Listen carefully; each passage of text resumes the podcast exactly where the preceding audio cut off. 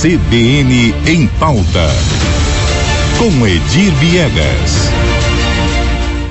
Edir Viegas já aqui no estúdio comigo para falar de um assunto que, sem dúvida, repercute aí no dia a dia, especialmente de quem faz uso do estacionamento rotativo aqui em Campo Grande. Edir, um bom dia que está sendo aguardado para este ano de 2024 em relação ao estacionamento rotativo. Bom dia, Karina. Você vê que a discussão já começa de imediato. Antes da gente entrar no ar aqui, já estávamos aqui discutindo alguns assunto quente, polêmicos dessa situação, inclusive sob óticas que a gente nem na, na, ao avaliar acaba não se dando conta, né? Você vê que são inúmeras as situações que envolvem essa questão do estacionamento regulamentado com a cobrança de parquímetros. Verdade, fato é que no dia 20 22 de março, daqui a um mês e 20 dias, Campo Grande chega aí no segundo ano sem a cobrança dos parquímetros ali na área, na área central da cidade. O que, que, que há de novo? A prefeita enviou no ano passado para a Câmara um projeto de lei para regulamentar, eh, definir as regras de licitação, duração de contrato e valores, já que vai ser eh, licitado né, novamente esse serviço. Então, a, em função da grande discussão motivada já no, ainda no ano passado, o Adriane Lopes retirou o projeto então, da pauta. Aí é que tá, Edir. Vamos devagar então com o Andor. Porque esse assunto ele vem com essa importância exatamente porque é, acabou então o período de vigência daquele contrato antigo Isso. e a gente está o ano de 2023, passou o ano de 2023 sem o, a cobrança do estacionamento rotativo, especialmente no centro aqui da capital. Uhum. Esse ano então sai essa discussão. Sai sai. A ideia é que o projeto já comece a ser discutido agora, para amanhã, sexta-feira. Que inicia é, o ano é, legislativo isso. na Câmara. E o projeto já, se não foi enviado pela prefeita, estaria em vias de, de, de ser encaminhado para esses dias. Certo? Então essa discussão já começa agora provavelmente na próxima semana. O que chama atenção, Karina, é, é fazendo é, em cima dessa sua consideração, é que nós tivemos tempo, quase dois anos, de discutir isso em audiência pública, é, de convocar a sociedade, o segmento comércio, do comércio de serviços, a população para discutir esse tema. Me parece, salvo o melhor juízo, que não ocorreram essas discussões. Pelo menos não fiquei sabendo, não vi nada noticiado pela mídia né? Essa situação. A diferença hoje, você tem aí os comerciantes da área central que querem a volta do, dos parquímetros. E você tem parcela da população que é favorável, parcela da população que é contra a volta dos parquímetros. Se tem, e, e se falando exclusivamente do parquímetro na área central. Hoje, sem o equipamento, os comerciantes amargam a fuga de, de, de, clientes que não têm onde estacionar seus carros. São obrigados, então, a parar nos estacionamentos privados, que você bem sabe, Karina, você foi vítima disso, de pagar aí valores escorchantes. Né? Hoje você não paga menos de 10 reais a hora num desses isso, estacionamentos. Paguei cerca de 50 reais. 50 reais, ó, isso aí já é, é, já é um abuso, né? É um crime, na realidade, contra as relações de consumo. Enfim. E o comerciante quer a volta porque ele está sofrendo prejuízo. Aí é, é, começa essa discussão novamente. Quais são as regras?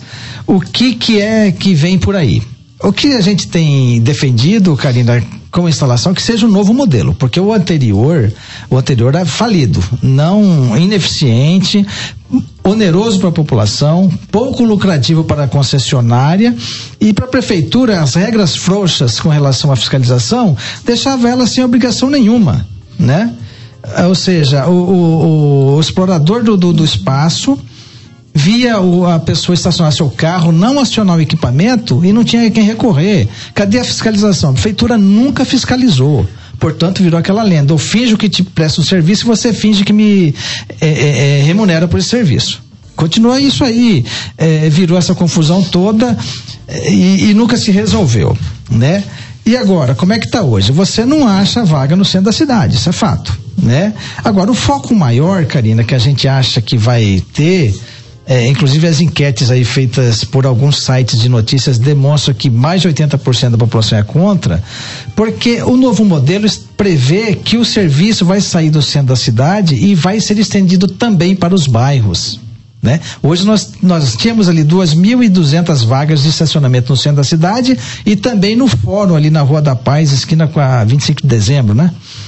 O novo modelo vai estender para o comércio dos bairros, ou seja, vamos pegar os bairros mais populosos, eh, Moreninha, Zero Rancho vai ter parquímetro, eh, ali na Avenida Bom Pastor ou na Rua Bom Pastor, ali na, na, na do Jardim TV Morena também vai ter parquímetro, eh, para ter, porque o comércio ali é forte, é pujante. A, a tendência é colocar. Principalmente à noite, né? Comércio gastronômico. É, à noite não vai ter, né? Porque ele funciona das 8 às 18, né? Mas durante o dia, você já tem dificuldade de encontrar vagas ali. Agora, lembrando que foi bem é, é, lembrado aqui pelo Henderson, né? E as pessoas que têm parentes ou amigos que moram ali no, no, nas imediações da, do comércio, como é que ele faz? Ele vai ter que pagar estacionamento para visitar um amigo, um parente? É uma, uma questão que nós nem havíamos é, é, pensado. Então, e o Bom, valor? Se a gente levar em consideração do que é praticado na região central, sim. Sim, vai ter que pagar. Porque se ele não achar vaga ali no entorno, o que acontece hoje? Como eu não tenho vagas na, na, na Bom Pastor, eu estaciono no entorno ali onde é área estritamente residencial. Então os próprios moradores já não têm vaga disponíveis. Com o parquímetro terá, terão menos vagas ainda. Então é isso aí. E outra coisa que vai pegar, Karina, o preço. quatro reais e quarenta o valor estipulado aí pela Gereg e pela Getran é, é, pela hora de utilização do serviço. A gente vai fazer algumas comparações. O estacionamento privado não custa menos de 10 reais. No shopping Campo Grande, Norte Sul eh, e no, no, no, Bosque dos IPs, também você não, não estaciona sem pagar no mínimo 10 reais. Né? Com, ali com uma é, é, 15 minutos ali de, de tolerância para você decidir se vai ficar ou não no, no estabelecimento. Né? Mas alguém vai falar, mas espera aí, eu pago 10, mas eu tenho seguro se meu carro for roubado ou for é, é, algum acidente interno, o seguro vai me ressarcir. No centro da cidade não tem isso. Então, começa essa conversa. Agora, vamos aí avaliar isso sob a ótica do direito, então, ó, uma pincelada rápida. Desconhecemos decisão judicial que tenha dado ganho de causa a algum dono de veículo que tenha sido vítima aí de um acidente ou de furto até. Porque como é que eu faço? Eu tenho que provar é, é, é, que houve aquele dano ali naquele local, num local é, regulamentado, estacionamento regulamentado pelo município. E como é que eu vou provar? Eu posso bater o meu carro em algum lugar, depois alegar que foi ali, pronto, e a concessionária vai ser obrigado a, a, a arrumar o meu veículo. Mesma coisa no caso de furto, né? Então, como é que eu faria para provar essa situação? Isso, teria que, é, só, isso falando em questão de seguro, tá, Karina? Teria que ter pelo menos um sistema de monitoramento de câmeras aí para ter alguma condição, mesmo que mínima de. De, de relatar Exatamente. que aquilo aconteceu de fato. Exatamente. Mas quem que vai investir nisso? O município vai? Seria obrigação dele. Com certeza não vai. Então, essa discussão aí do, do, do seguro eu tiraria do foco. Pergunta é é, 4,40 é caro ou é barato em função dos 10 reais que eu pago nos estacionamentos privado. privados, né?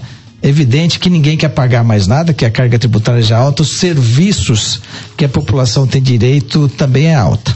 Agora, a grande dúvida é o modelo que a prefeitura vai implementar. O, o que estava em vigor, ele é, é assim, é furado, totalmente inviável. Por quê? A empresa tinha que pagar, Karina, 35% do que ela faturava do bruto, ela tinha que repassar para o município. E ainda pagar mais 5% de ISS. Veja que você tinha aí uma sócia, que era a prefeitura, te cobrando aí 40%. Então, é, era vantajoso para a empresa? Penso que não. Né? E a prefeitura não fiscalizava, as pessoas usavam o parquímetro sem acionar o equipamento, não havia nenhuma, nenhuma punição em função disso, né? Então teria que ser de fato um novo modelo, né? Agora, para finalizar aqui, a gente quer aproveitar, Karina, que nessa discussão os vereadores se atentem a uma situação que era abusiva é, é, e praticada pela Flexipark. Quando a pessoa deixa de, de acionar o parquímetro, deixava, o, o, o, agente da, da empresa ia lá e deixava no, no para-brisa uma notificação. notificação. Entre aspas, notificação entre aspas. E ali ela induzia o consumidor a comprar os seus créditos, pois do contrário, aquela notificação poderia ser transformada em multa. E tinha que ir num local específico para fazer, não podia fazer mais com o agente não. que ficava ali na rua. Mesmo você não tenha localizado um agente na época é. de vender o crédito. Sim. Né? Depois no final ainda tinha o aplicativo, então facilitou a vida aí do, do, do consumidor. Mas então aí a pessoa ia até a empresa, comprava o crédito acreditando que aquilo iria isentá-la da multa. Na realidade, ela não seria multada em momento algum. Quem tem legitimidade para lavrar o alto é, é, apenas a autoridade policial, ou os guardas civis metropolitanos aqui em Campo Grande, ou a Polícia Militar de Trânsito. Então, a gente pede que os vereadores se, se atentem essa situação, que coloque no contrato uma cláusula penal para o caso de a, a empresa a eh, sucessora da Flex, FlexiPark venha usar desse tipo de artifício em função da, da, da, do, do fato da prefeitura não fiscalizar o uso dos equipamentos. E aí também uma punição para o próprio município, para você ter um equilíbrio contratual, que também deverá haver punição, ou contra o presidente da Getran ou da Gereg, pelo fato de não haver fiscalização. Porque não existe serviço público, Karina. Aliás, qualquer situação que você faça ao cidadão cumprir, via de regra, não é, não é, não é, não são todas as pessoas que assim agem, mas se você não tiver uma punição, uma cláusula penal, as pessoas não cumprem. É a mesma coisa. É, é, é, qualquer crime tem uma sanção. Se eu matar alguém, se eu furtar, existe uma sanção. Então, no caso, também teria que, teria que ter uma sanção para ambos os lados. Para o município, para não ser leniente com, a, a, com aquelas pessoas que não é, é, que teimam em não acessar, é, em adquirir seus créditos, se for lei, a lei é válida para todos, e também para a empresa, para não abusar do seu, do seu suposto direito de cobrar. Ela não tem essa função né, de cobrar. Ela, ela cobra, mas quem tem que exigir o cumprimento do pagamento é o município, que é o poder concedente. Mas vamos ver, né, Karina, o que, que vira isso? As discussões estão apenas no começo ainda. Lembrando que o ano legislativo na Câmara Municipal começa amanhã, mas projeto em votação só na próxima terça-feira. A gente vai atualizando você ao longo da semana. Edir, muito obrigado. Um Eu bom dia. Agradeço, Karina. Bom dia a você, bom dia a todos. CBN, CBN Campo Grande.